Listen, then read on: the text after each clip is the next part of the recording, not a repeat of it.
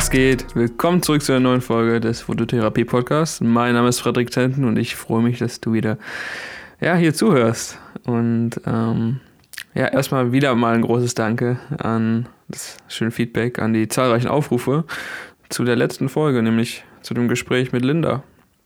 Äh, auch nochmal danke, Linda, an dich, äh, dass du dabei warst und ähm, ja, freut mich einfach, dass da mehr Leute zuhören und ähm, ja, mir fehlen die Worte.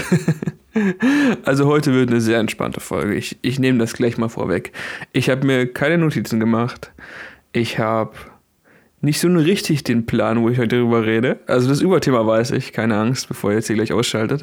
Aber äh, ja, irgendwie fehlt mir so ein bisschen. Also ich habe eine Liste ähm, mit, ja, mit Podcast-Themen, die ich ansprechen möchte.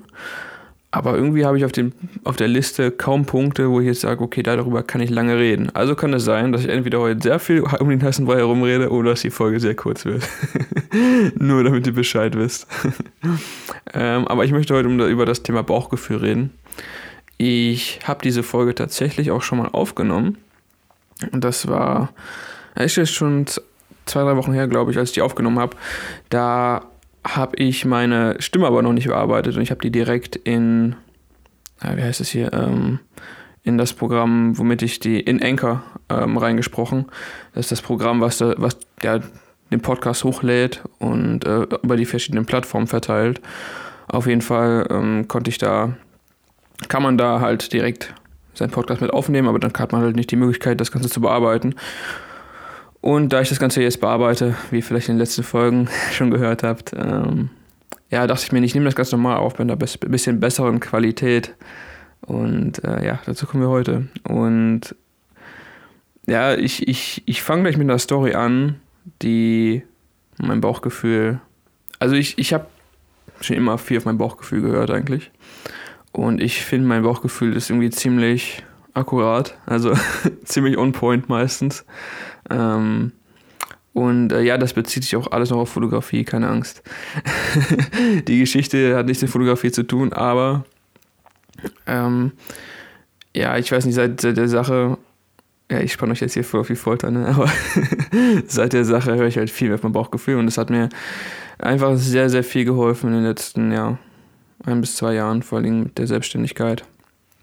Aber ich will euch jetzt, wie gesagt, nicht zu lange auf die Folter hier spannen. Ich erzähle euch einfach mal, was passiert ist. Nämlich, wer mir schon länger zuhört oder wer eine meiner ersten Folgen gehört hat, der weiß, dass ich ähm, ja zwei, drei Skisaison in verschiedenen Skigebieten gearbeitet, gelebt habe, über ja, im Winter. Und im Winter 2017, 2018 habe ich auf jeden Fall auch wieder in St. Anton am Arlberg gearbeitet äh, als Lifty. Also ich war einer der Typen, der am Lift steht und dich böse anschaut, wenn du einsteigst.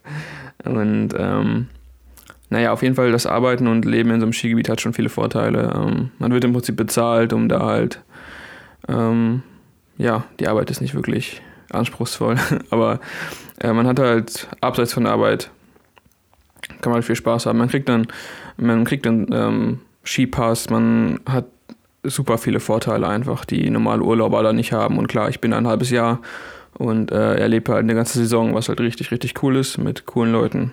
Und ähm, naja, das habe ich auf jeden Fall gemacht. Das war schon das dritte Mal, dass ich das gemacht habe. Das erste Mal war in Kanada, das zweite Mal auch in San Anton.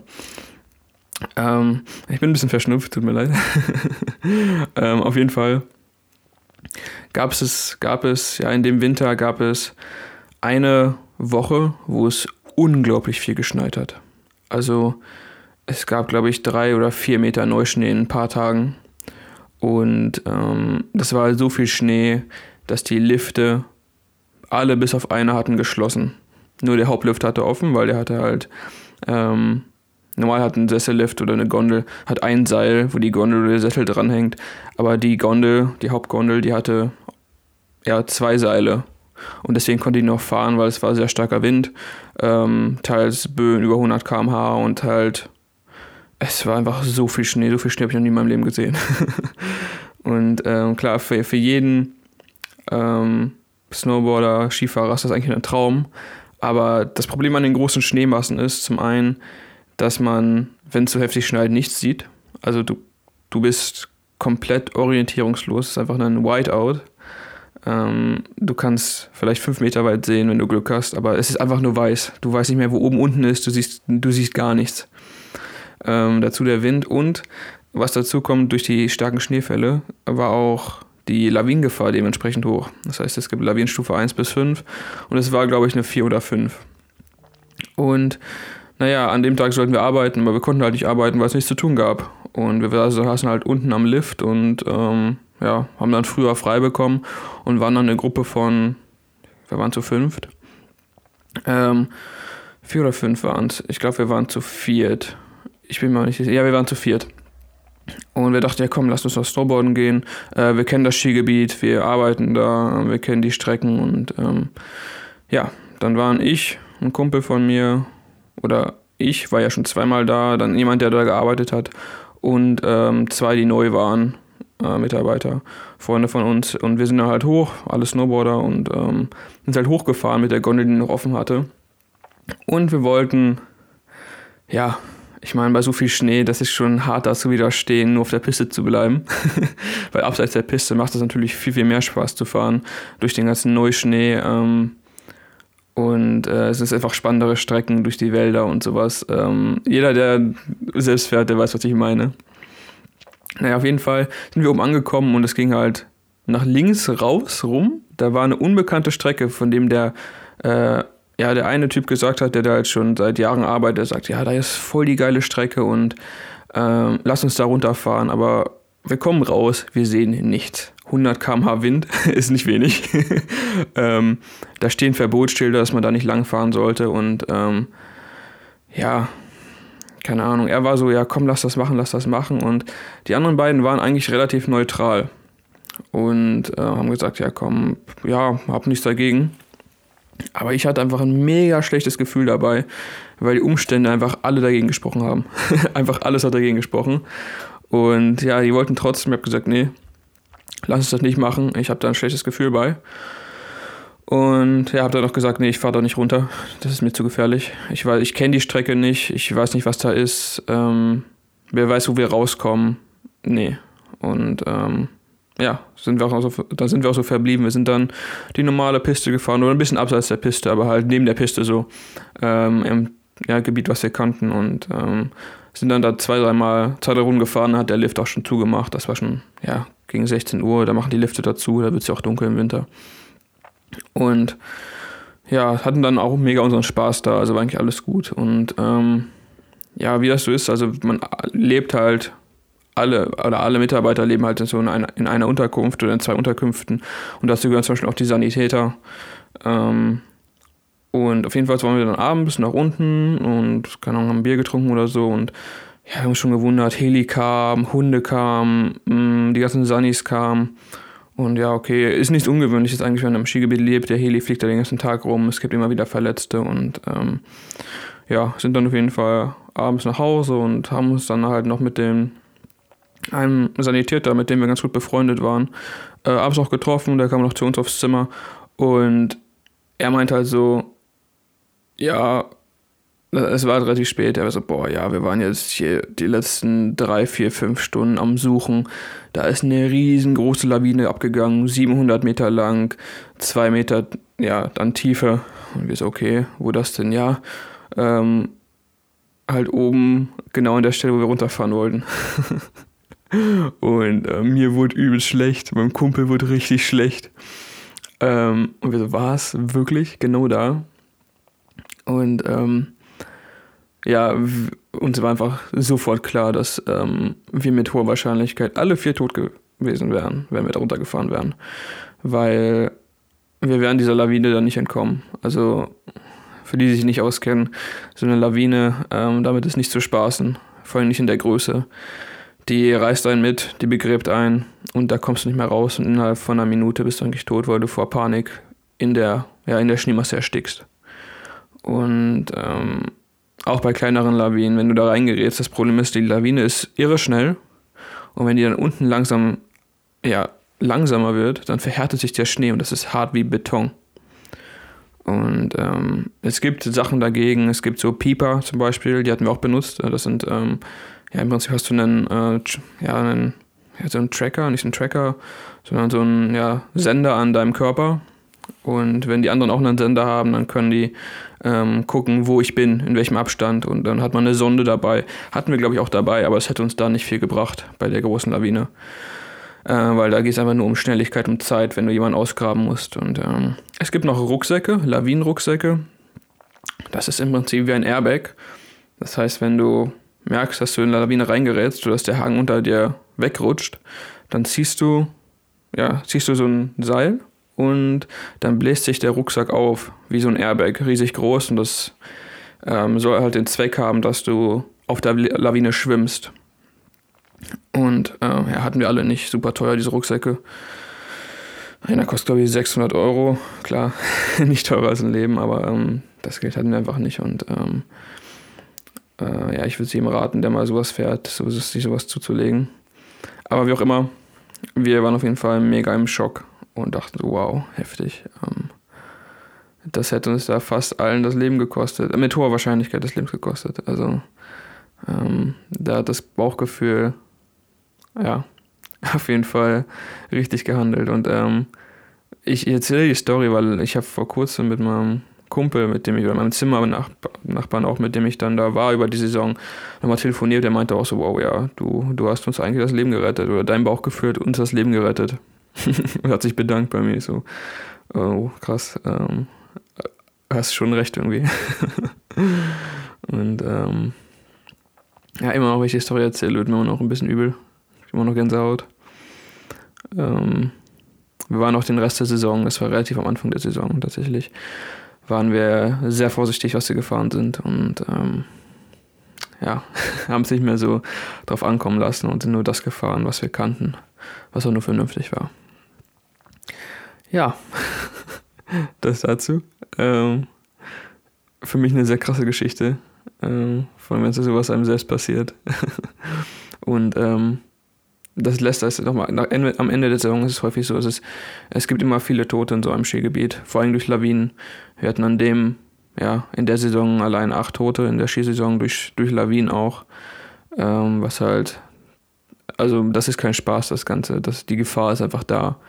Und ähm, ja, gut, dass wir da nicht runtergefahren sind. So, so gut.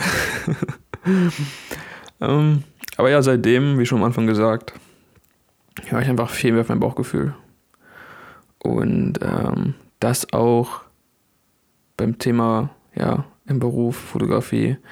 Äh, ich kriege zum Beispiel manchmal komische Anfragen ähm, für ja, Aufträge, die, wo ich auch sage, äh, okay, mh, hm, nee, danke. Äh, ich habe ja jetzt kein konkretes Beispiel, aber äh, es ist immer mal wieder irgendwas Komisches oder ja, auch wenn Leute sich irgendwie komisch verhalten und ähm, das heißt zum Beispiel auch, was vielleicht ein bisschen alltäglicher ist, wenn man in der Stadt unterwegs ist für die Streetfotografie, dann meidet man ja auch am besten oder ich meide so Sachen wie bei uns zum Beispiel Hauptbahnhof oder irgendwelche anderen shady Ecken bei uns, wo man halt, ja, wo, wo das Bauchgefühl was sagt, ey, geh da lieber nicht hin. du willst deine Kamera behalten und du willst ungeschadet da rauskommen. Und ähm, ja, ich fühle mich dann immer so mit meiner Kamera, als hätte ich so eine Zielscheibe in der Hand. ähm, äh, weil klar, ne? Jeder sieht, dass das teures Equipment ist und äh, sowas ist bestimmt auch mal gerne mitgenommen und man hört immer wieder hier auch in, bei uns in Bielefeld äh, über ja, Überfälle und sowas. Und ähm, klar, dem einen, dem einen ist sowas egal, aber ähm, ich habe sowas irgendwie trotzdem in meinem Hinterkopf. Und wer weiß, wie oft mich da mein Bauchgefühl schon gerettet hat. Man weiß es ja nicht, ne? aber ich glaube, das ist so ein ganz praktisches Beispiel für solche Sachen. Oder auch, ähm, ja, wenn man zum Beispiel irgendeinen Ort fotografiert, den viele Leute fotografieren sich dann denkt, boah, jetzt gehe ich über die Absperrung rüber und mache das Foto, was noch keiner hatte. Und ähm, ja, die Absperrung ist ja auch da für einen Grund. Ne?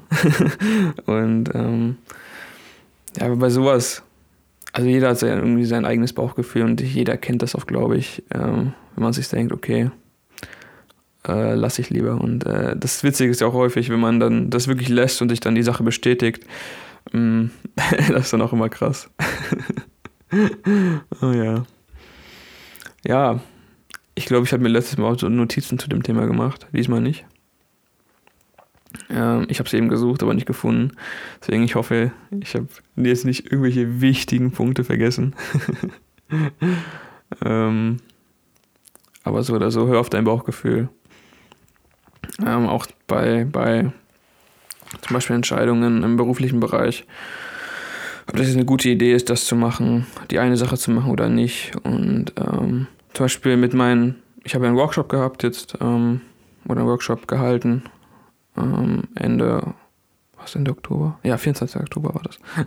ich habe schon vergessen. ähm, auf jeden Fall.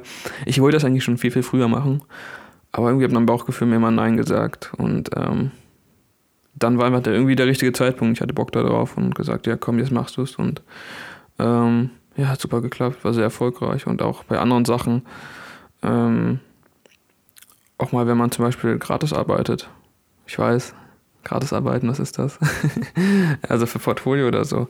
Ähm, und ich denke, ja, da ein gutes Bauchgefühl bei hat bei solchen Sachen, dann ähm, am Ende geht es auch gut aus. Man, keine Ahnung, man schließt zum Beispiel nur Kontakte, irgendwie darum kommt irgendwie was Neues und man, ja, macht einfach richtig geile Fotos, die man vorher nicht erwartet hat. Und ähm, versuche es einfach. Also ich höre auf jeden Fall mehr auf mein Bauchgefühl als sonst. und äh, mein Bauchgefühl ist, wie schon gesagt, ziemlich spot on. Und ähm, ja, ich kann auch nur dir raten, ich glaube, ich habe dir schon dreimal gesagt, aber ähm, hör auf dein Bauchgefühl. Ja, jetzt habe ich doch tatsächlich 16 Minuten und 40 Sekunden mit dem Thema gefüllt. Ich glaube, das meiste war meine Geschichte, aber ähm, ich fand das einfach wichtig zu erzählen, weil das so ein perfektes Beispiel dafür war, einfach mal aufs Bauchgefühl zu hören. Und das kann man halt, wie schon gesagt, auf so viele Sachen anwenden. Und äh, ja, es ist tatsächlich jetzt, heute ist der 20. Dezember, das heißt in zwei Tagen ist schon Weihnachten. Ach, richtig krass. Ich bin immer noch irgendwie im August. Das Jahr war ganz, ganz komisch vom, vom zeitlichen Gefühl her. Ich weiß nicht, ob es so euch auch so geht. Ähm, aber irgendwie, naja. Ähm, ich wünsche euch auf jeden Fall jetzt schon mal schöne Weihnachten. Ich lade das morgen hoch am 23. in den Podcast. Und äh, falls ihr danach hört, hoffe ich, dass ihr schöne Weihnachten hattet und äh, bleibt alle gesund und munter und äh, schon mal, falls ihr mich danach nicht mehr hört, schon mal einen guten Rutsch ins neue Jahr. Ich nehme, es kommt noch eine Folge jetzt in diesem Jahr. Und ja, die kommt halt dann nächste Woche und ich werde einfach mal ein paar meiner, ja, einfach nochmal aufzählen, wie, wie mein Jahr gelaufen ist, so ein bisschen. Und ähm, weil ich hatte halt sehr viele persönliche Erfolge in diesem Jahr und äh, auf die ich auch sehr stolz bin und die werde ich einfach nochmal erzählen und vielleicht auch nochmal ein paar Tipps an euch geben was ihr auch machen könnt, ähm, um vielleicht auch euer Fotografie-Business so ein bisschen zu starten und ähm, auch so ein bisschen in die Zukunft schauen, was nächstes Jahr kommt. Ich schreibe mir da Ziele auf, aber ich erzähle die ungern, weil, ja, irgendwo habe ich mal gehört, dass wenn man seine Ziele irgendwie erzählt, dann passiert da nichts. und ähm, deswegen, ähm, ja, aber ich bin sehr zuversichtlich fürs neue Jahr und ähm, ja, das war's auch mit der Folge. Wie gesagt, nächste Woche, neue Folge. Mehr über mich. Wie diese eigentlich auch. Und dann gucke ich mal, dass ich auch wieder einen Interviewpartner reinbekomme, weil das macht mir auch mega Spaß, zu zweit über Themen zu reden. Äh, falls ihr da Vorschläge habt, schickt mir gerne jemanden, mit dem ich reden soll über ein gewisses Thema. Äh, darüber freue ich mich natürlich auch. Und generell ähm, nochmal ein Danke fürs Feedback, für das zahlreiche Zuhören und es regnet draußen extrem. Ich glaube, man hört das jetzt auch. wie auch immer. Wie immer am Ende, ich rede viel zu viel. Vielen Dank fürs Zuhören. Äh, folgt mir gerne auf Instagram, schaut auf meiner Webseite vorbei. Äh, schreibt mir gerne Rezension. Jetzt geht der Regen draußen richtig steil. Ich weiß nicht, ob ihr das hört. ähm, macht's gut. Bis zur nächsten Folge. Haut rein. Ciao.